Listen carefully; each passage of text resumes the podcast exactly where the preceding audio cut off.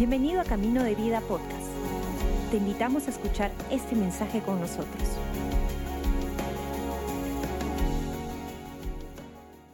Estoy emocionado, muy, muy feliz por poder compartir eh, este mensaje de la palabra de Dios en esta, en esta tarde en realidad. Y es algo que, que, Dios habló, me habló tanto y, es su palabra. Honestamente, es su palabra la que necesitamos. Eh, este es un momento muy, muy especial, muy sagrado, porque estamos frente a la palabra de Dios y, es, el consejo de Él el que necesitamos. Es, es su voz la que necesitamos. Entonces, realmente quería compartir algo que nace de una, de una experiencia, obviamente, que muchos de ustedes probablemente lo han tenido también. Y es que tengo un hijo de un año y ocho meses. Y una de las cosas que a veces recordamos, no es que a veces, es casi, casi recurrente en nuestras conversaciones, es recordar su nombre. ¿Y por qué le pusimos ese nombre? Y de hecho, con mi esposa es muy especial. Oye, y, y, vemos, ¿te acuerdas cuando buscábamos qué nombre poner a nuestro hijo? ¿Te acuerdas? Oye, sí. Que buscábamos en Google y buscábamos en libros y amigos nos decían, mira, tengo este dato por aquí, los nombres más rebuscados del 2020, ¿no? O los nombres más sabrosones de la última década. Y buscabas y buscabas hasta que finalmente llega ese nombre que de alguna forma eh, eh, jala tu corazón porque sabes que es ese nombre que le va a acompañar toda su vida. Toda su vida. Es muy especial eh, de darle el peso, de, darle el tiempo y el amor y el cariño y, por, por, fin poder dar un nombre a tu hijo. Y de, eso, y de hecho eso me, lleva a preguntarme lo siguiente, ¿no? si nosotros como papás los que son padres saben de esto, eh, tenemos todo ese cariño y esa dedicación para buscarle un nombre a nuestro hijo. Imagínate cuánto Dios como nuestro Padre Celestial. Imagínate cuánto, cuán poderoso es, es Dios mismo nombrándote. Y una cosa muy importante respecto del nombre es que nos da identidad. Y cuando Dios habla acerca de nombrar, y es algo que podemos ver en la palabra de Dios muchísimo, los nombres tenían un peso muy especial tenía un significado muy especial, tanto así que por el nombre nada más en la Biblia ya sabías cómo era su carácter, sabías cómo era su temperamento, es más, sabías cuál era su propósito, sabías cuál era su llamado. Y es ahí donde muchos mensajes pueden salir solamente viendo los nombres en la Biblia. Pero hay un detalle muy importante y justo a eso quiero apuntar en este mensaje, es de que nuestra identidad, nuestra identidad va a sufrir día a día guerra, batalla. Nos vemos día a día envueltos en, en, conflictos, ya sea internos o ya sea externos, que van a tratar de mellar, van a tratar de apagar tu identidad. Y es ahí donde es muy importante para nosotros tener claridad de realmente quiénes somos. Porque según lo que nosotros creemos que somos en Dios, vamos a empezar a tomar decisiones. Nuestra identidad, la identidad que Dios nos ha dado, marca hacia dónde estamos yendo. Por eso es de que para el enemigo o las circunstancias es, es, es, es como su primer campo de batalla tratar de quitar, de quitar identidad, porque si te quita identidad, te quita visión. Te quita ese propósito de hacia, de hacia dónde estás yendo y es más, te quita ese propósito de saber de realmente a quién le perteneces. Identidad es muy importante muy, muy importante. Y en la Biblia hay, hay muchas historias que nos hablan justamente acerca de ello. Y hay una que, en particular que quiero compartir con ustedes, que está en el libro de Daniel. En el libro de Daniel. ¿Alguna vez escucharon de Sadrach, Mesach y Abednego? Son nombres conocidos. Son estos jóvenes famosos en la Biblia, héroes de la fe en la Biblia, que, que fueron llevados al, al horno famoso de fuego. Y no se quemaron y el detalle es, eh, dentro de muchas preguntas, es, ¿qué es lo que realmente hizo en ellos que decidieran como decidieron? ¿Qué realmente fue lo que eh, jaló a su corazón a tomar una decisión realmente tan, tan audaz que les pudo haber costado la vida? Y es, en ese contexto que les pido por favor que podamos leer el libro de Daniel capítulo 1, versículo 1 en adelante. Si lo tienes en físico, en digital, pergamino, has traído tu papiro, lo tienes de memoria, como sea, o si no, simplemente escucha, vamos a leer Daniel capítulo 1 del 1 en adelante. Dice, durante el tercer año de reinado de Joacín, rey de Judá, llegó a Jerusalén el rey Nabucodonosor de Babilonia y la sitió. El Señor le dio la victoria sobre el rey Joacim de Judá y le permitió llevarse algunos de los objetos sagrados del templo de Dios. Así que Nabucodonosor se los llevó a Babilonia y los puso en la casa del tesoro del templo de su Dios.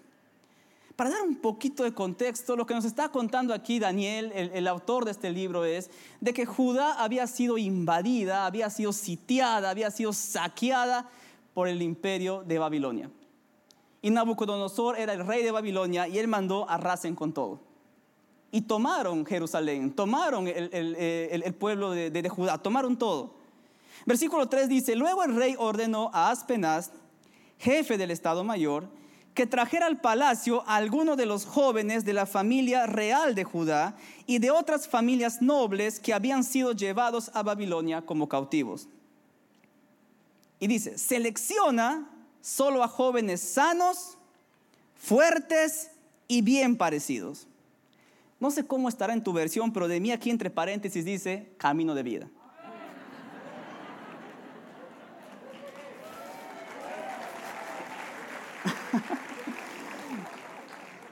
Chapa esa flor.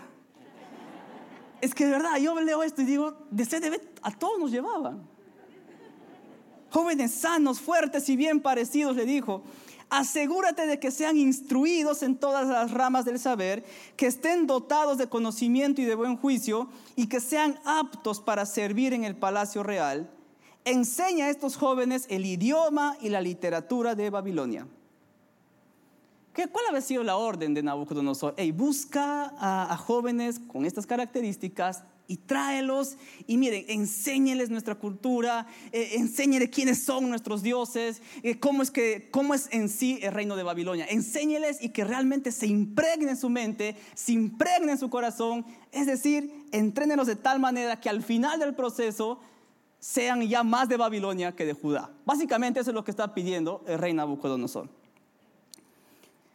Luego dice el versículo 5, el rey les asignó una, una ración diaria de la comida y del vino que provenía de su propia cocina. Y debían recibir entrenamiento por tres años y después entrarían al servicio real. Imagínate, fueron tres años estos jóvenes bombardeados con la cultura de Babilonia, tres años eh, diciéndoles, mira, ahora va a ser así, ah, ah, ustedes vivían antes en Jerusalén, pero eso ya olvídense, ahora es así y de esta manera. ¿Y quiénes eran estos jóvenes? Versículo 6 dice, Daniel, que es justamente quien escribe este libro, Ananías, Misael y Azarías, fueron cuatro de los jóvenes seleccionados, todos de la tribu de Judá. Dice, con honestidad, con honestidad. Cuando leemos estos nombres, hasta Daniel se nos hace familiar. O sea, Daniel, es, obviamente el libro se llama Daniel, él debe ser, ¿no? Pero Ananías, Misael y Azarías, ¿qué fue de ellos? ¿Qué fue, ¿Qué fue de estos jóvenes? Y el versículo 7 tiene la respuesta, porque todas las respuestas están en la palabra de Dios. El jefe del Estado Mayor les dio nuevos nombres babilónicos. Y aquí está. A Daniel lo llamó Belsasar, a Ananías lo llamó Sadrach. Ahora sí. A Misael lo llamó Mesac y a Azarías lo llamó Abednego.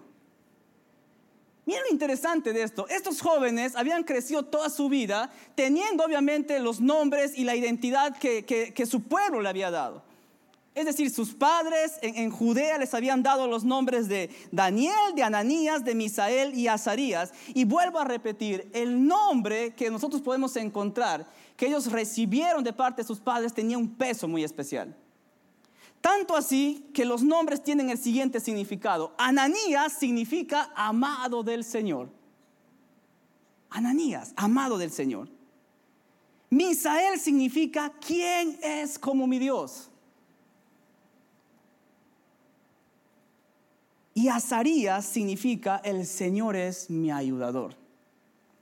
esos, esos fueron sus nombres con los cuales ellos crecieron ellos conocieron a Dios, ellos iban al templo, celebraban todas las fiestas, leían la palabra de Dios, tenían relación en, la comunidad del pueblo de Dios. Ellos sabían que sus nombres tenían un significado muy especial. Eran amados por el Señor. Ellos decían, ¿quién es como mi Dios? No hay nadie como Él. El Señor es mi ayudador. Y de pronto viene Babilonia y les quisieron imponer otro nombre.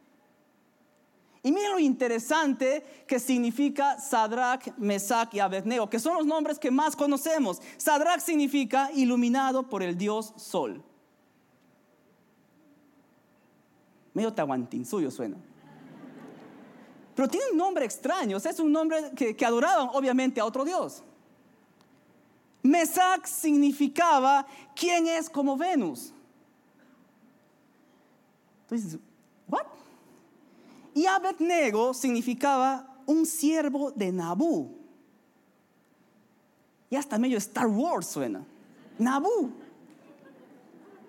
Ahora, ¿cuál es el detalle aquí? Vuelvo a repetir. Babilonia intentó imponerles este nuevo nombre.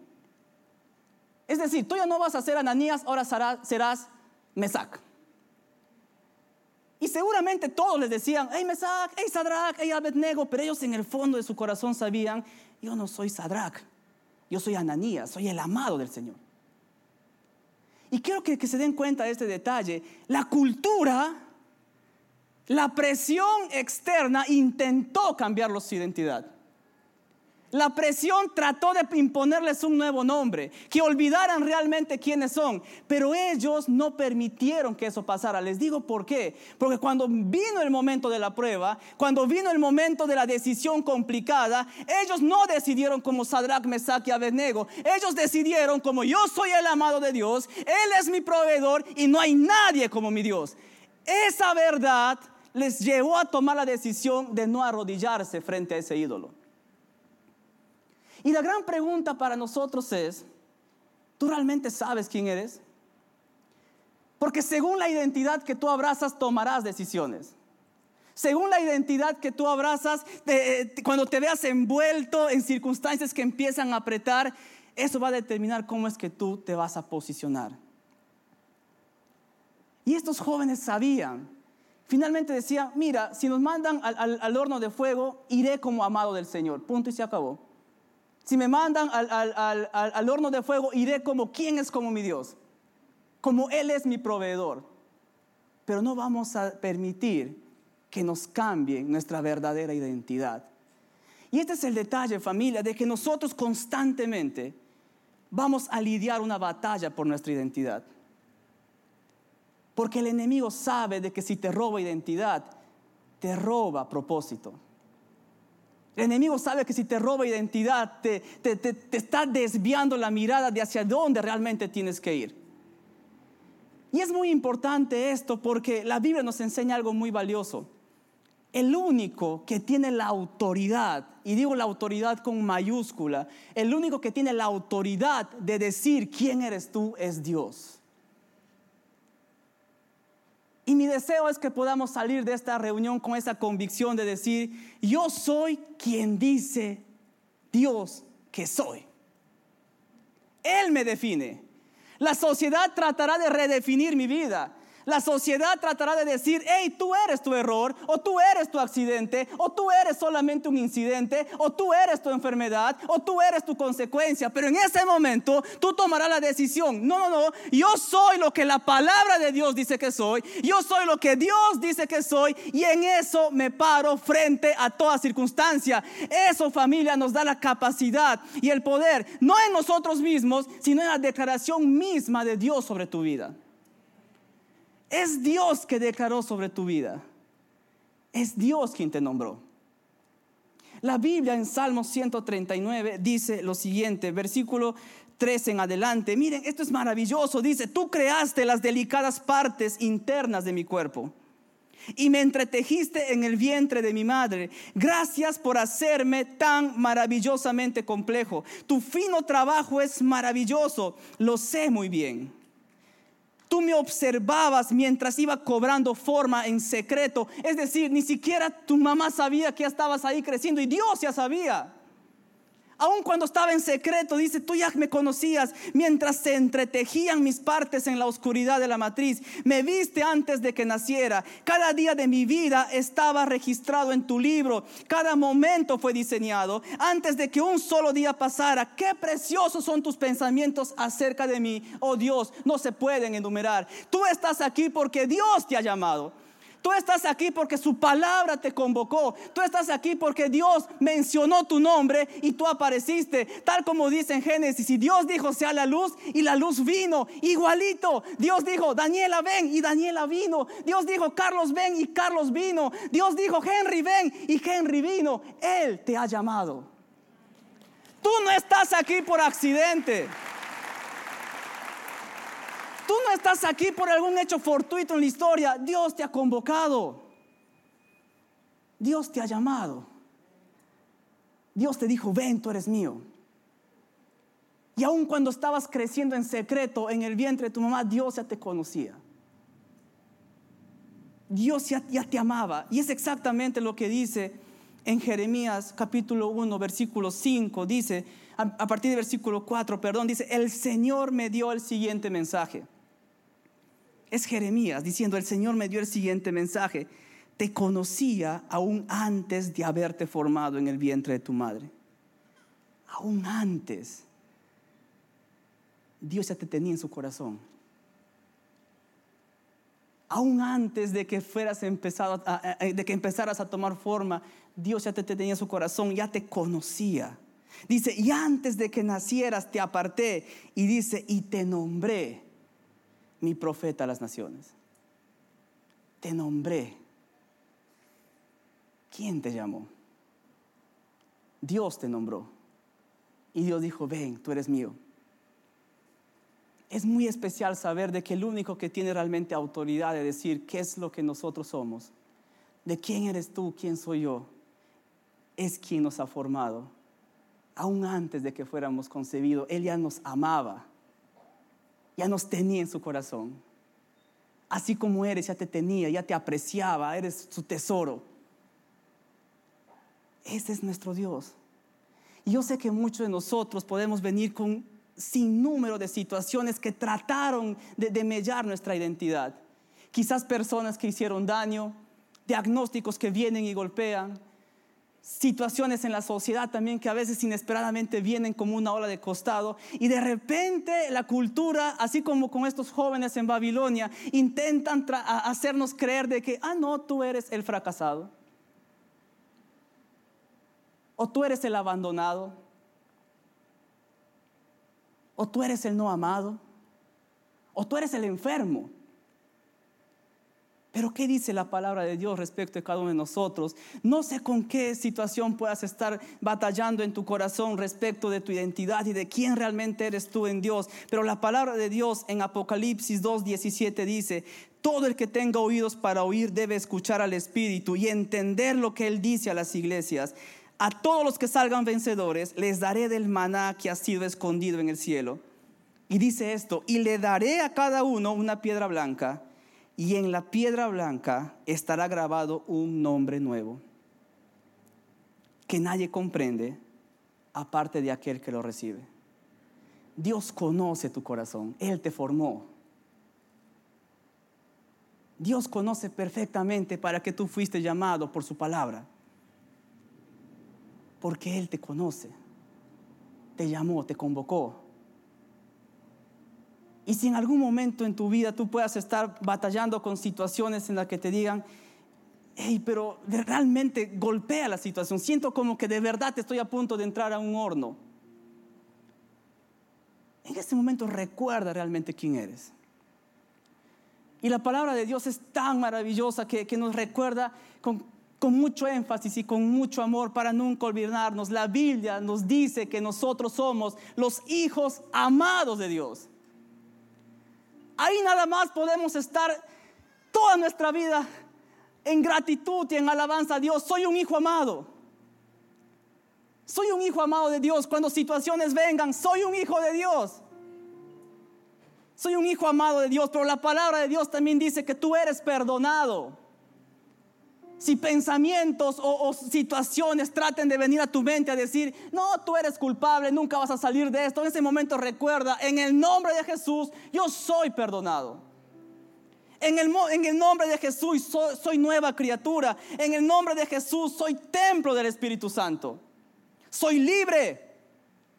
Soy redimido soy bendecido, soy santo, soy cabeza y no cola, soy sin culpa, soy elegido, establecido, afirmado, enviado, soy cercano de Dios.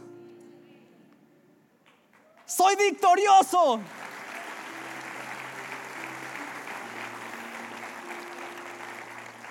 Y la lista es inmensa de, cómo es que Dios te llama a ti. Tú puedes decir, soy victorioso, soy fuerte, soy coheredero. Soy sellado por el Espíritu Santo. Soy completo en Él. Soy aceptado, arraigado. Soy sal. Soy luz. Cuando tinieblas vengan, soy luz en el nombre de Jesús. Él mismo declaró eso sobre ti. Ustedes son la luz del mundo. Y dice la Biblia también que oscuridad no puede prevalecer contra ella. Hay luz en ti. La Biblia también nos enseña, eres ciudadano del reino. ¿Sabes qué me recuerda esto a mí? Que mi hogar está ya con Él. Y esa verdad no nos puede quitar nadie. Nuestro hogar es con Él. Soy ciudadano del reino. Soy nacido de Dios. Soy su discípulo. Soy amigo. Soy la justicia de Dios en Cristo. Soy llamado. Soy escogido embajador, soy sano en Él, soy nuevo, soy amado, soy uno en Cristo, soy siervo, soy pueblo santo, real sacerdote, nación santa, linaje escogido. Tú eres príncipe y tú eres princesa de Dios. Eso es lo que Dios declara sobre ti. Y como estos jóvenes, cuando venga la, presión, recuerda, no, Dios está trabajando en mí. Y deja que Él defina quién tú realmente eres a través de su palabra. Tú eres victorioso en Él, tú eres un hijo amado de Dios. Y eso nada ni nadie te lo puede quitar. Nada. Nada nos puede apartar de su amor. Nada te puede quitar lo que Dios ha declarado sobre tu vida lo que Dios ha nombrado en tu corazón. Quisiéramos, quisiera hablar con ustedes en este momento y Señor, gracias. Gracias Dios por tu amor. Gracias Señor Dios porque podemos tener en, en ti Jesús la convicción. La convicción y la seguridad de que estamos en ti y que nada nos aparta de tu amor, Señor. Y aunque circunstancias y, movimientos y cultura trate de, redefinir lo que somos, tú ya nos definiste aún antes de nacer, Dios. Estamos en ti. Y Dios oro por cada persona en este momento aquí. Somos parte de una gran, hermosa familia. Oro, Señor, para que el Espíritu Santo constantemente, como dice, que nos enseñe y nos recuerda quiénes somos en ti, Señor. Gracias por acompañarnos. Esperamos que hayas disfrutado el mensaje de hoy. Si deseas más información, síguenos en nuestras redes sociales o visita caminodevida.com.